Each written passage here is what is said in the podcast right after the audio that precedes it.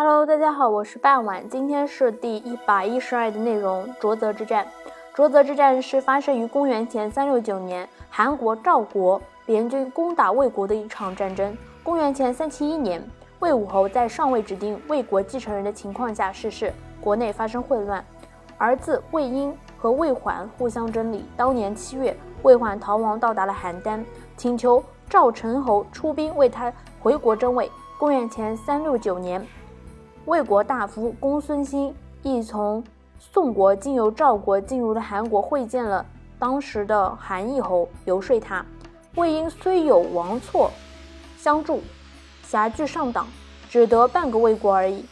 若能趁魏国内乱之际联合赵国，定能除掉魏婴及打败魏国，实在机不可失。韩义侯听了很高兴，就跟赵成侯合兵一起进攻魏国。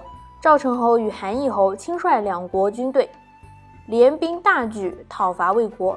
联军向魏国都城安邑进发，魏婴坐镇都城，连忙派出魏军在浊泽迎战。韩赵联军势大败魏军于浊泽，进而包围了安邑。此时，韩义侯和赵成侯发生了分歧。赵成侯主张除去魏军，拥立魏缓，割地而退。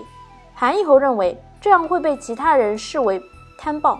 他主张把魏国分裂为两国，使魏国不强于宋国、魏国，则韩赵两国日后再无魏国之患。双方固执己见，韩义侯不悦，遂趁夜率领韩国军队离去。赵成侯见赵军势孤，不能再战，也领军撤走。联军不战自破，安邑至魏集结。魏婴杀死魏缓，自立为君。